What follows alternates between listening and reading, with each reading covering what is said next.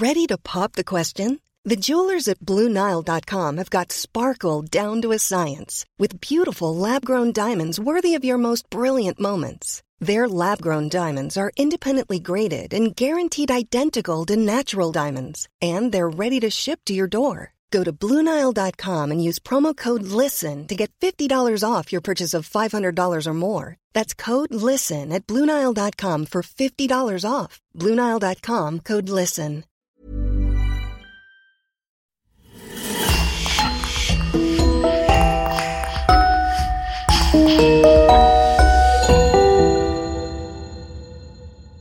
Bonjour et bienvenue à tous. Merci de nous soutenir et de nous permettre de produire de nouveaux épisodes. Nous tenons à remercier chaleureusement Sylvie Provo d'avoir pris un abonnement annuel VIP sur lecoinducrime.com. Sans oublier Pascal Dag et Marc-Antoine Vaillancourt, nos deux autres abonnés VIP. Si vous souhaitez faire comme eux et avoir vos remerciements à chaque épisode, rendez-vous sur lecoinducrime.com dans l'adhésion et choisissez l'abonnement VIP. Vous pouvez aussi télécharger en une fois tous nos épisodes bonus directement sur Gumroad en cliquant sur le lien dans la description. On vous remercie et on commence.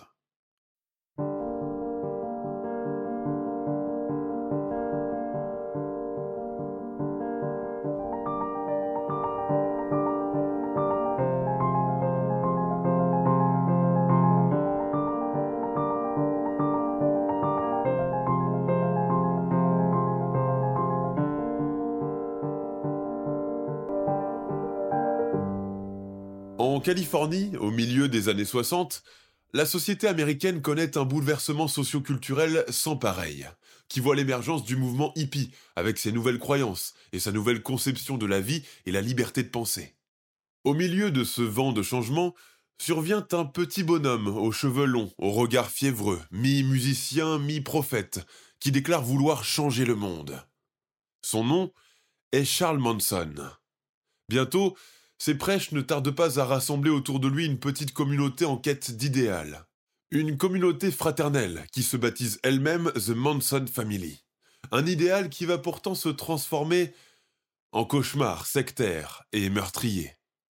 Je vous propose de découvrir ou redécouvrir avec moi l'histoire singulière de Charles Manson, un personnage qui n'aura jamais fini de livrer tous ses secrets. Los Angeles, 8 août 1969.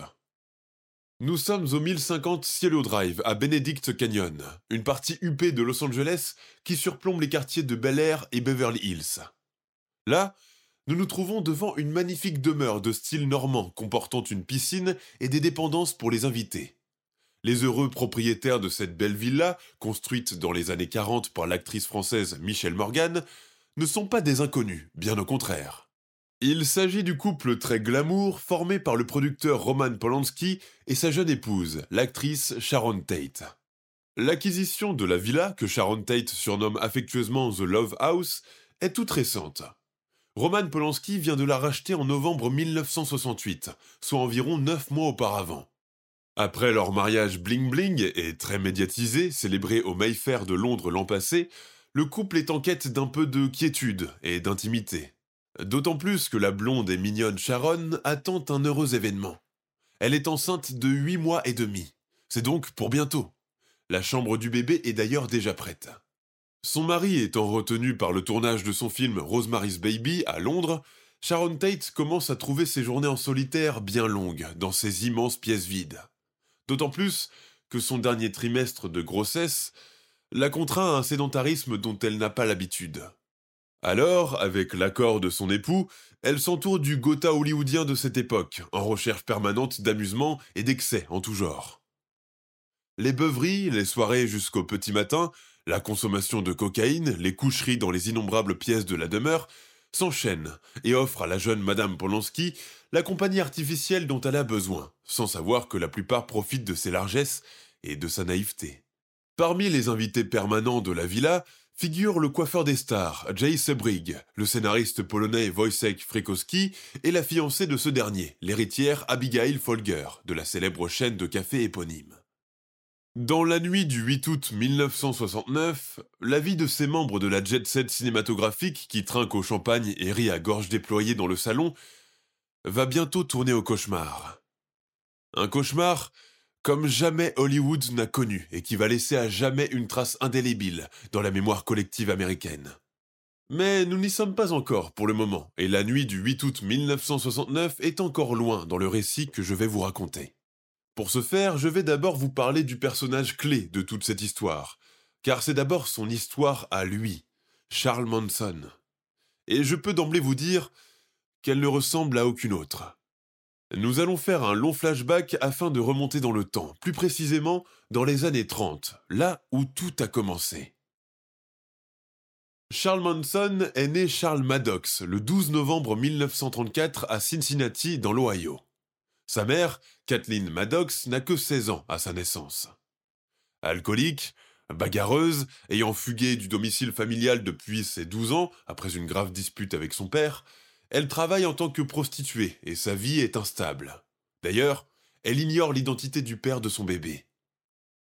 Peu après la naissance du petit Charlie, sa mère épouse pendant un moment un certain William Eugene Manson. Ce dernier accepte de passer son nom de famille à son beau-fils. Mais William se rend très vite à l'évidence qu'il a fait fausse route.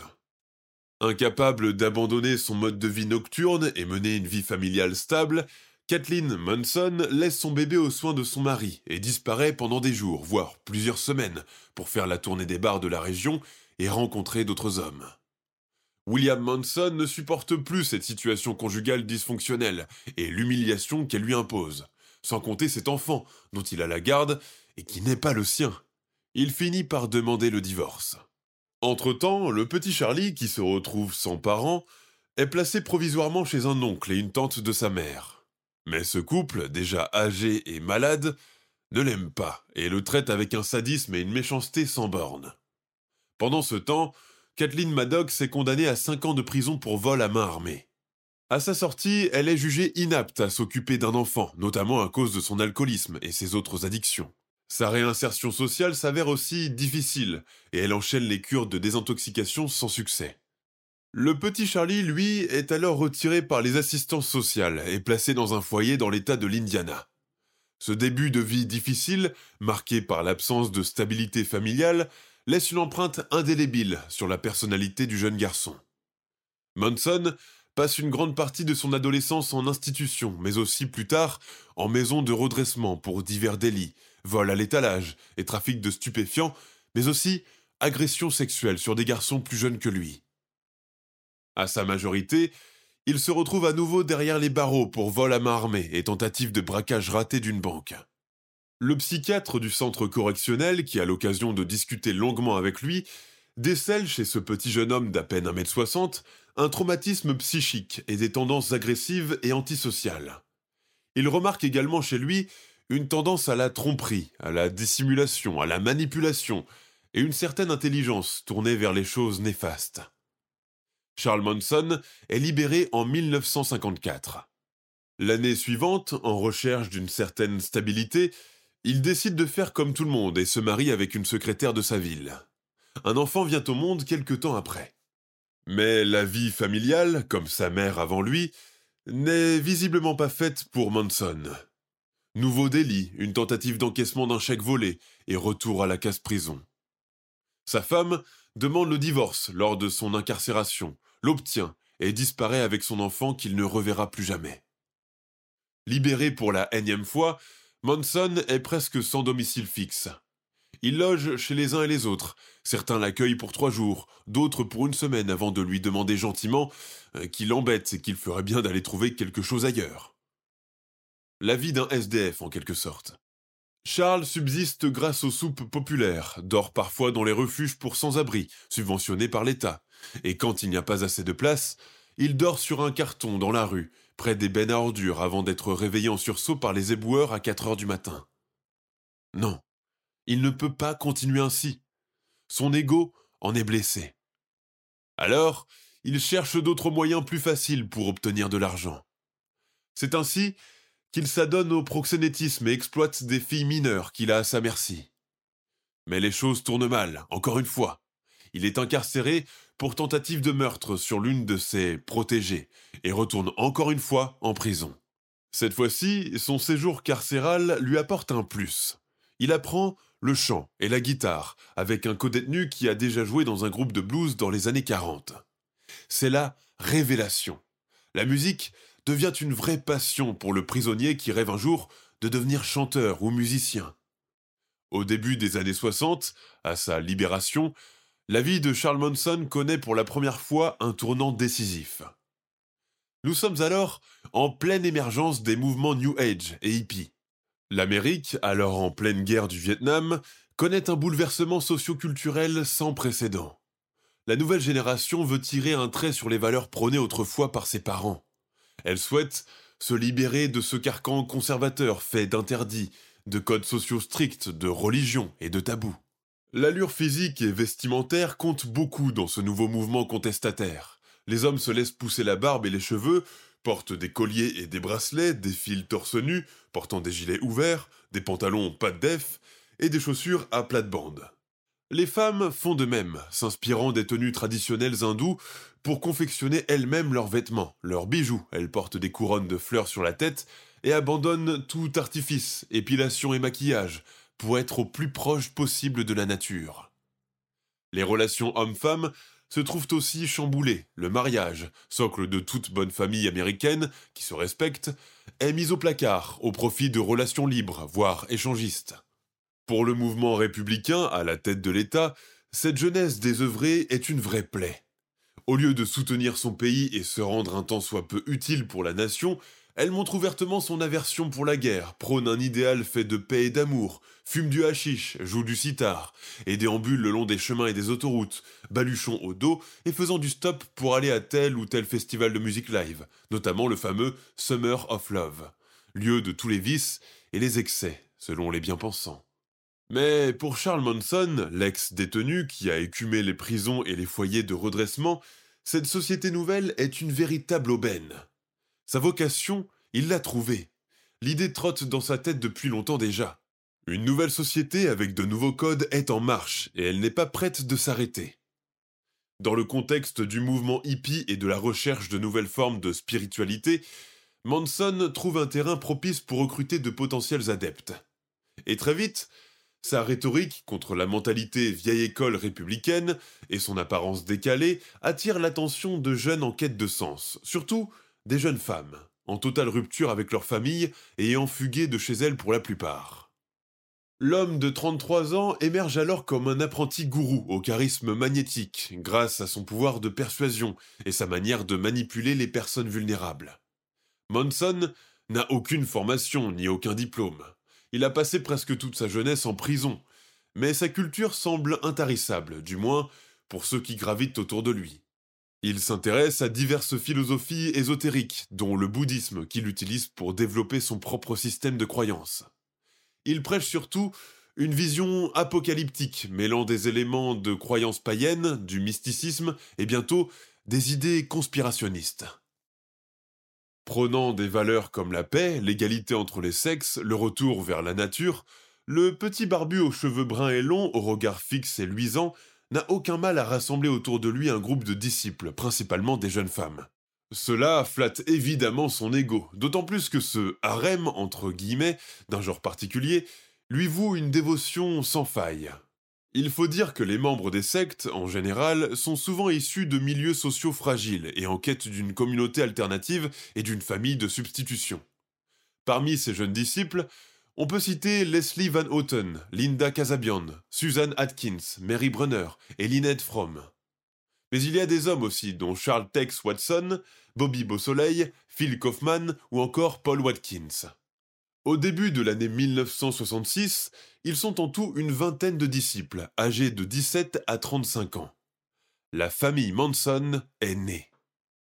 C'est Charles lui-même qui l'a baptisé ainsi, donnant à sa structure une dimension paternaliste, protectrice, où les liens sont solides, enracinés et durables. Mais les questions d'ordre pratique ne tardent pas à venir. Il va bien falloir loger tout ce monde quelque part. Seulement, personne n'a d'argent dans cette communauté, son gourou en premier lieu. Qu'à cela ne tienne, Charlie finira par trouver. C'est lui, le père, après tout. Peu importe où nous irons, nous sommes tous unis et c'est l'essentiel déclare-t-il, les yeux brillants devant son assemblée subjuguée par lui. Et ils finissent par trouver.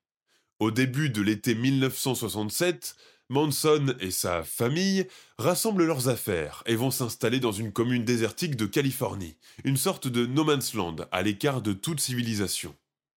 Des mobilhomes, des cabanes construites de façon minimaliste, sans eau courante et sans sanitaire, leur servent de maison commune. L'hygiène à l'intérieur y est douteuse. Être les uns sur les autres, sans confort et sans intimité, ne les dérange aucunement, puisqu'ils forment désormais une seule et même famille. Parmi les filles, Linda Casabian, avec ses longs cheveux noirs et sa taille longiligne, passe pour être la plus déjantée. Adoptant une attitude bestiale et sans gêne, elle n'hésite pas à uriner et déféquer devant les autres, et se fait prendre en photo par eux pour s'amuser. Parfois, elle organise aussi des concours de paix. Dans cette atmosphère mixte, sans principe et sans limite, où les substances hallucinogènes deviennent bientôt monnaie courante, le libertinage commence à devenir de plus en plus fréquent entre les membres. La vie communautaire de la famille Manson s'organise autour du gourou, de ses prêches et de ses enseignements pseudo-spirituels. Ses disciples boivent ses paroles, complètement fascinés. Pendant la soirée, ils allument un grand feu dehors tandis que lui gratte sur sa guitare. Les joints se passent de main en main. L'ambiance devient fébrile, psychédélique, à mesure que la nuit avance. La drogue opérant, on danse, on tourne en rond, en transe. Mais une autre question pratique se présente.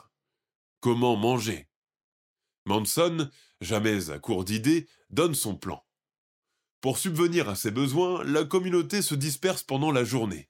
Certains font la manche, d'autres vendent des poteries, des peintures et des bijoux fabriqués par eux.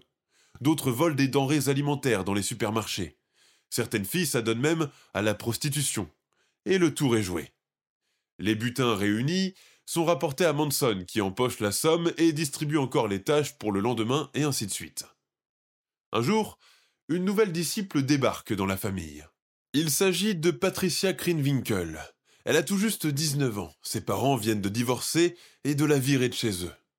Brune, petite, elle a surtout un problème de pilosité qui la complexe. Pour la rassurer, Monson lui dit en la reluquant de la tête aux pieds Tu es la plus belle fille que j'ai vue de ma vie. Reste avec nous. La nuit même de son arrivée dans la communauté, Patricia est attirée dans le lit de Monson, qui la contraint à avoir un rapport avec lui.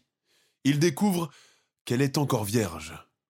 C'est devenu presque un rituel de passage pour chaque nouvelle fille paumée qu'il croise dans les rues de Los Angeles et qu'il convainc de le suivre chez la famille.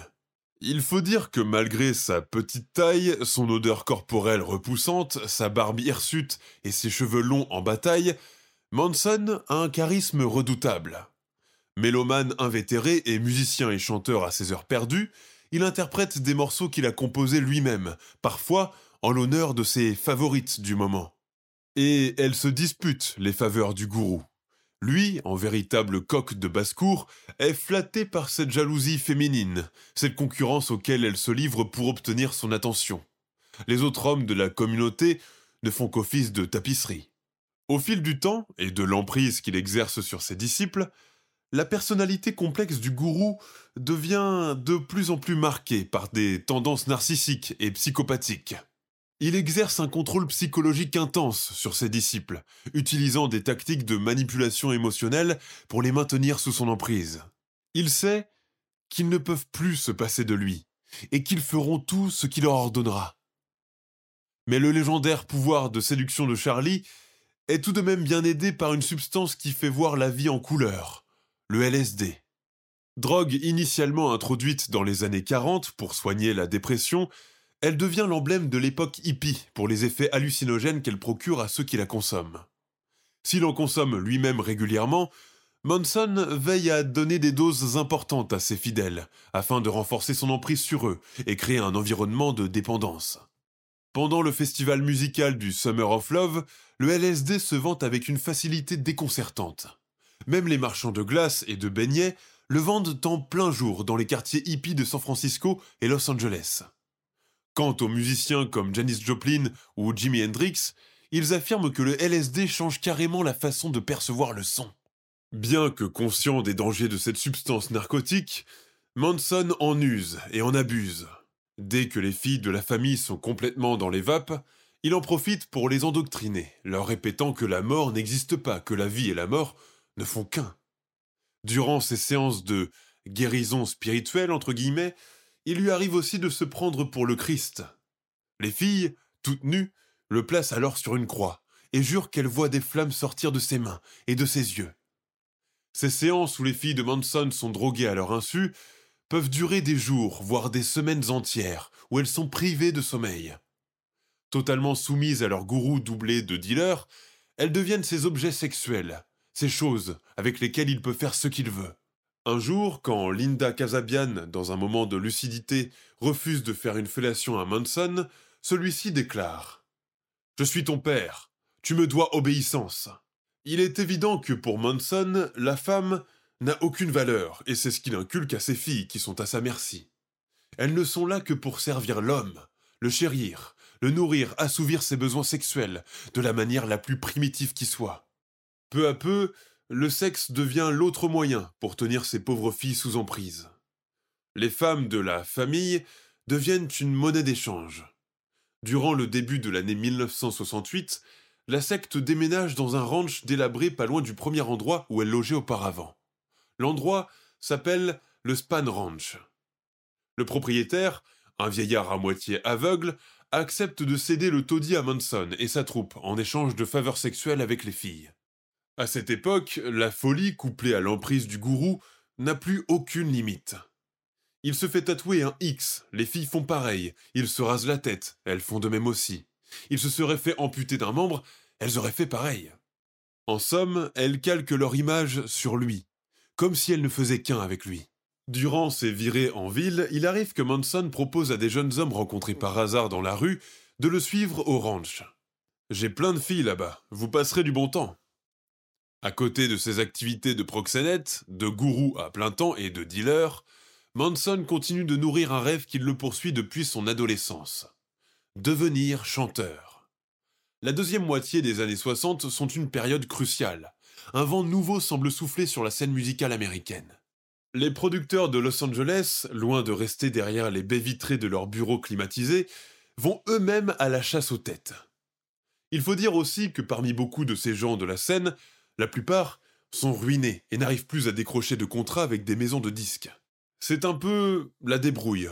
Il n'est donc pas rare que ces anciens requins d'Hollywood vont eux-mêmes recruter des jeunes talents en pleine rue, rien qu'en les écoutant gratter à la guitare et les engageant pour gagner de l'argent sur leur dos. Charles Manson intrigue d'ailleurs ses producteurs avec son petit gabarit, ses cheveux sur les yeux, sa guitare accrochée en bandoulière sur l'épaule. Il clame, à qui veut l'entendre, que c'est un bon guitariste, un bon chanteur. En gros, il fait lui-même sa promotion. À force de persévérer, Monson finit par toucher son rêve du doigt. Et c'est par pur hasard que sa route croise un jour celle d'un certain Dennis Wilson, le batteur des Beach Boys en personne. Au printemps 1968, Dennis Wilson, qui conduit sa voiture sur une route reliant Los Angeles à Sacramento, aperçoit trois des filles de la famille Manson, marchant sous un soleil de plomb et cherchant visiblement à faire du stop. Le batteur les prend à bord de sa décapotable et les ramène chez lui, dans sa villa d'El Encanto. Il leur offre à boire, leur dit de faire comme chez elle, puis sort rejoindre son groupe dans leur studio d'enregistrement. À son retour, il remarque que sa maison a été prise d'assaut par une vingtaine d'autres personnes. Les trois filles ont été rejointes par des amis sur leur invitation. Parmi la foule, deux hommes sont également présents, dont Charles Manson. Nullement dérangé par cette méga rave improvisée chez lui, Dennis Wilson est rejoint la nuit même par les trois filles Manson, avec la bénédiction du gourou. Il faut souligner qu'étant l'un des membres fondateurs des Beach Boys, Dennis a beaucoup d'argent, il a un certain talent, mais manque totalement de sérieux et de maturité. Il est aussi accro à la cocaïne et au LSD. Charles Manson devient alors son fournisseur attitré en substances illicites et en filles. En échange, le batteur devient un peu son passeport vers la célébrité dont il a toujours rêvé. Dennis Wilson est tout aussi fasciné par le charisme et la personnalité du gourou, qui devient un habitué de sa villa avec piscine sur les collines de LA. Il écoute ses prêches, ses délires ésotériques et est fasciné par cela. Entre-temps, une partie des filles de la famille viennent élire domicile à temps plein chez le Beach Boy, qui ne demande que cela. Dans les journaux à scandale, Il se vante même de vivre avec un harem de 17 filles. À propos de Manson, qui squatte aussi par la même occasion chez lui, Wilson déclare Quand je l'ai rencontré la première fois, j'ai vite compris qu'il avait un énorme talent. Nous écrivons ensemble en ce moment. Il est parfois décalé, débile et imprévisible. Mais j'accepte son approche et j'ai beaucoup appris de lui. Il est tel qu'entre le batteur millionnaire et le gourou sans le sou, une solide amitié vient de se créer. Grâce au Beach Boy, Manson a accès libre à toutes les soirées du gratin de Hollywood. Il faut dire qu'il n'a aucun mal à se fondre dans le décor de toutes ces personnalités de la jet set californienne, ouvertement élitiste, méprisante et friande des étalages de richesse. Il fait la rencontre de nombreux acteurs, notamment Warren Beatty ou encore Aaron Spelling, autre fêtard notoire. Pour se faire accepter dans leur monde de strass et de paillettes, le gourou n'hésite pas à offrir à ses nouveaux amis ses filles sur un plateau en argent. Lors de l'une de ces soirées, Dennis Wilson présente à Manson son propre producteur, Terry Melcher. Terry Melcher est le golden boy de cette époque, le prototype même du Californien, beau, blond, riche et célèbre. Il conduit des voitures de sports italiennes, porte des costards blancs, et on lui déroule le tapis rouge partout où il passe. Manson ne compte plus le lâcher d'une semelle. Ce n'est pas tous les jours que l'on rencontre des gens de cet acabit. Melcher, bon gré mal gré, accepte d'écouter les quelques morceaux enregistrés par le gourou. Ces chansons, bien que jamais publiées, laissent apparaître un certain talent. Terry Melcher et Charles Manson enregistrent ensemble d'autres titres dans le studio même des Beach Boys. On peut citer Look at Your Game Girl, Cease to Exist, Six City ou encore Garbage Dump. Mieux encore, les Beach Boys décident de reprendre l'une de ces chansons, Cease to Exist. Le gourou croit vraiment rêver debout cette fois-ci et sans le LSD en plus. La fratrie des Beach Boys va faire une reprise d'un de ses titres à lui. Mais, malgré le succès qu'aura momentanément cet opus, l'idylle ne dure pas. Dennis Wilson commence à en avoir marre de la présence permanente de la famille Manson chez lui. Il vide ses bouteilles d'alcool, se serve dans son frigo, déambule tout nu dans les allées, nage dans la piscine et urine dedans, mettant une pagaille pas possible dans la villa, sans compter le tapage nocturne causé par cette vingtaine de squatteurs, continuellement drogués et ivres. La maison est située dans les beaux quartiers de Los Angeles, et bientôt, les voisins commencent à avoir peur de ces énergumènes chevelus, ils se plaignent de leur présence encombrante et bruyante, et menacent d'appeler la police.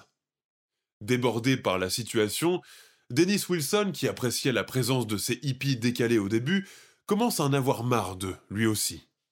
D'autant plus que leur séjour prolongé chez lui lui a coûté une somme colossale, environ 100 000 dollars, rien que cela.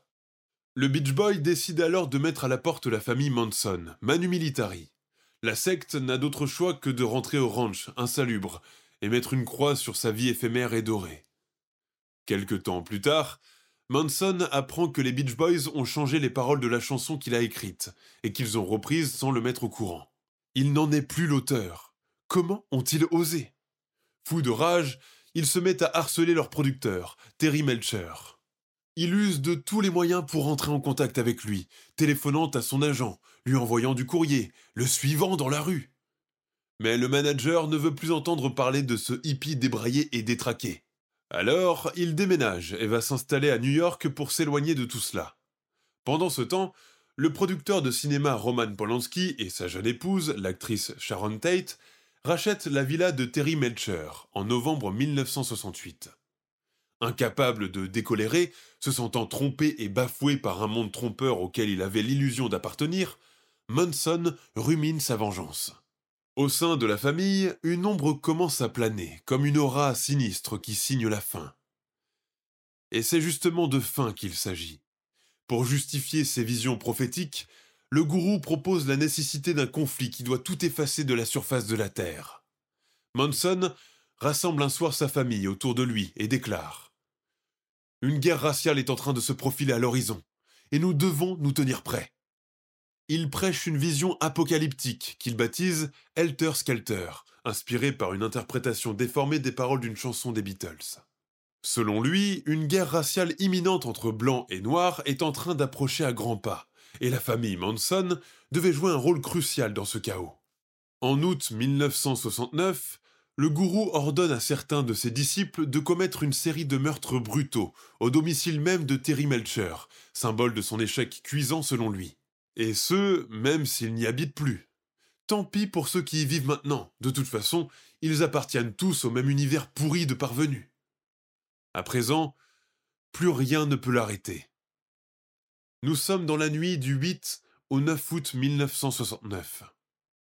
L'actrice Sharon Tate, enceinte de 8 mois et demi, est mariée depuis un an au réalisateur Roman Polanski.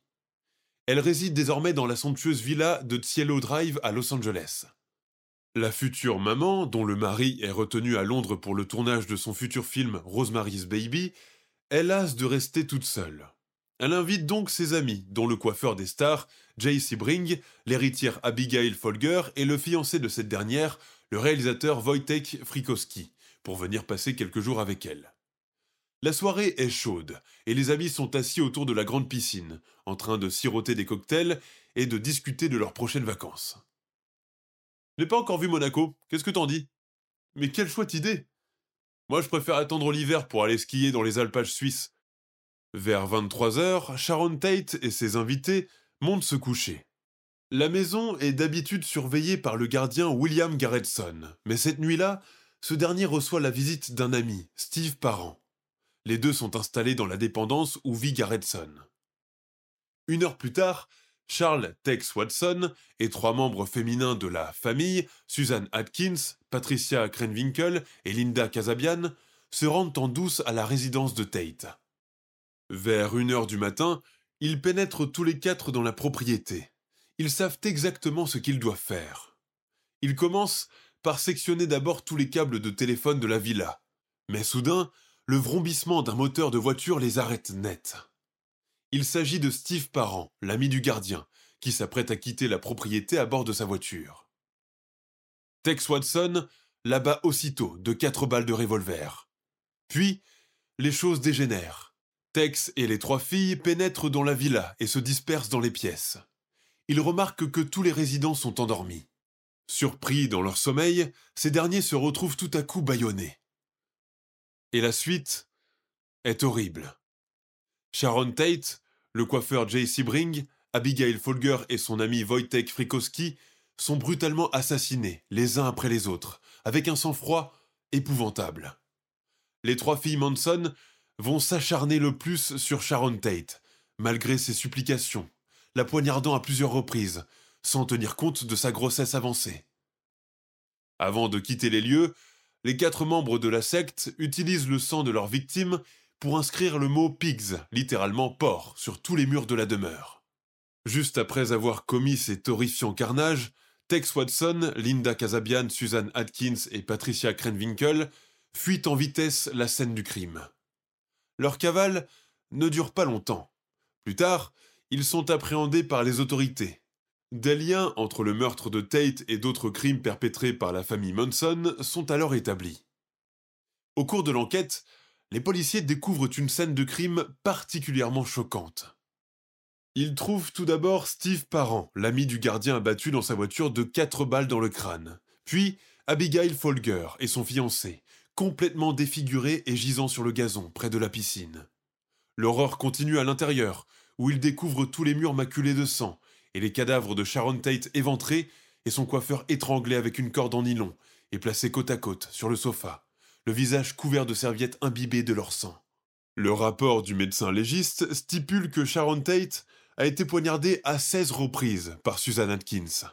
Elle s'est presque livrée à une césarienne barbare sur elle. Durant leur détention provisoire, les trois filles Manson apparaissent souriantes devant les journalistes venus les questionner. Presque d'apparence identique, maigre, pâle, les cheveux noirs, longs et relâchés sur les épaules, elle répète comme un mantra, complètement illuminé Charlie a dit de faire ci, Charlie a dit de faire cela. Selon elle, ces meurtres ont une dimension symbolique selon la vision apocalyptique que leur gourou a prophétisée quelques jours avant le massacre de Sharon Tate. Il pensait que ces actes violents déclencheraient une guerre raciale, son fameux Helter Skelter, visant à incriminer la communauté noire. Le procès de la famille Manson, qui s'ouvre en 1971, sera le plus long et le plus coûteux de toute l'histoire judiciaire américaine. Vincent Bugliosi, procureur adjoint de Los Angeles, dirige les poursuites contre Charles Manson et quatre de ses disciples. Lorsque les membres de la famille sont arrêtés, leurs procès vont exposer au grand jour l'emprise psychologique que leur gourou avait sur eux, notamment à travers les doses massives de LSD qu'il leur administrait quotidiennement pour les réduire à un état végétatif et pouvoir les exploiter à des fins sexuelles.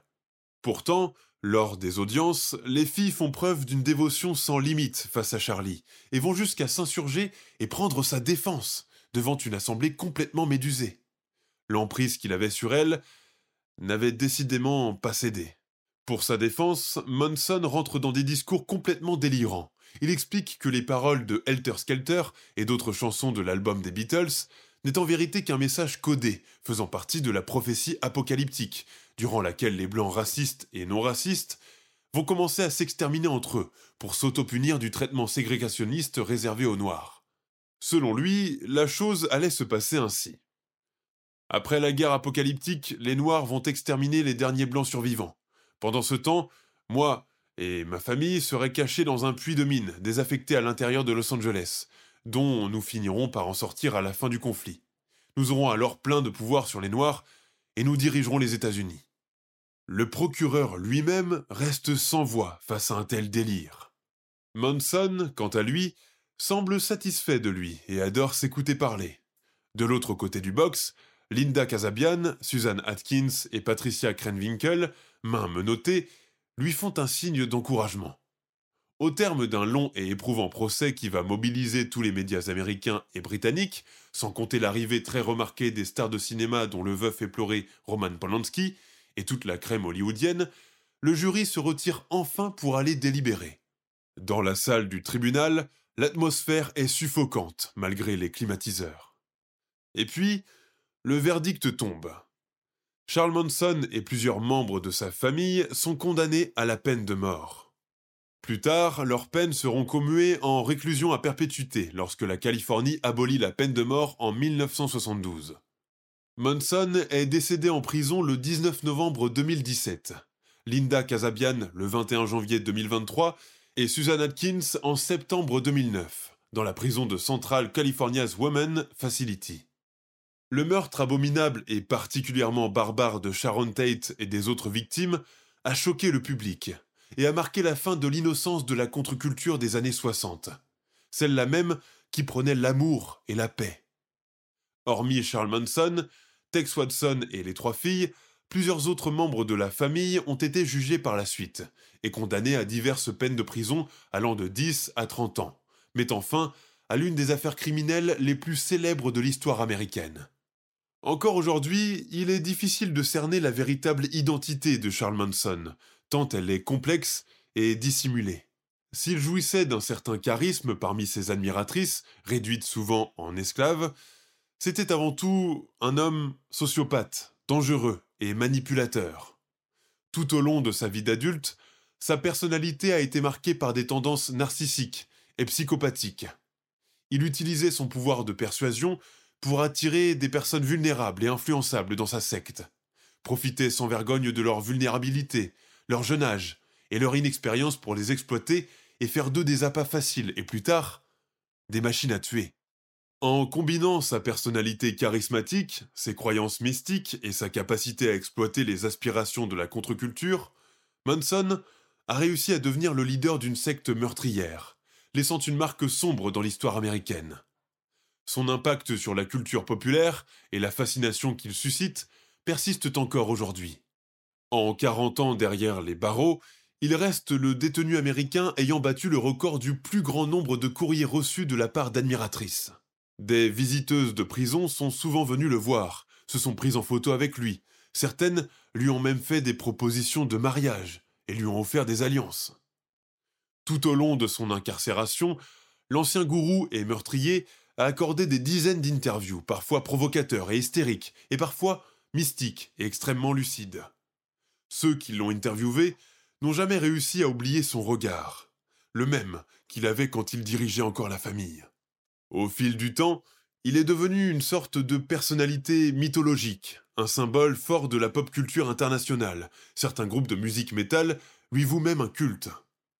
Côté cinéma, Beaucoup de films se sont inspirés de son histoire. On peut citer notamment Helter Skelter, adapté du livre du procureur Vincent Bugliosi et sorti en 2004, ou encore The Manson Massacre en 1972, The Manson Family en 1997, sans oublier la série Mindhunter sortie en 2019.